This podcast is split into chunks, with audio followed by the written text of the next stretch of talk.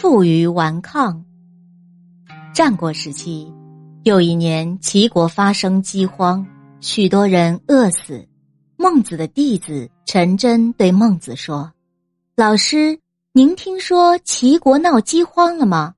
人人都以为老师您会再次劝说齐王，请他打开唐邑的粮仓救济百姓。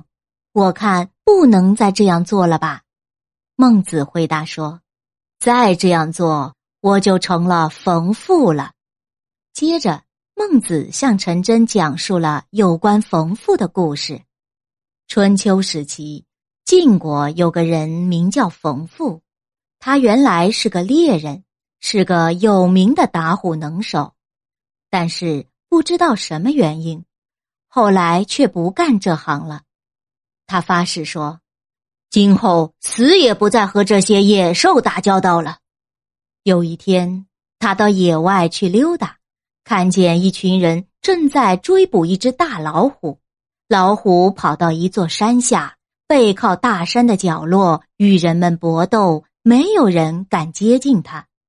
原文是：“择之也，有众逐虎，虎父语，莫之感应。”打虎的人看见冯父来了，就十分热情的前去迎接他，希望他来帮忙。冯父看到这样的情景，觉得不出手相助的话。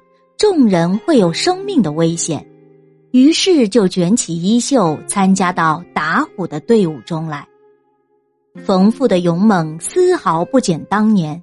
经过一场激烈的搏斗之后，老虎终于被冯父打死了。对冯父帮助打虎这件事情，很多人都称赞他是为民除害的大英雄，但也有人讥笑他。不遵守自己的誓言，又重操旧业去打老虎。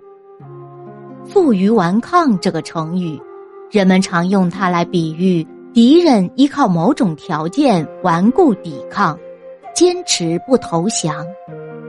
负，依靠；鱼，同鱼，山势弯曲险要的地方。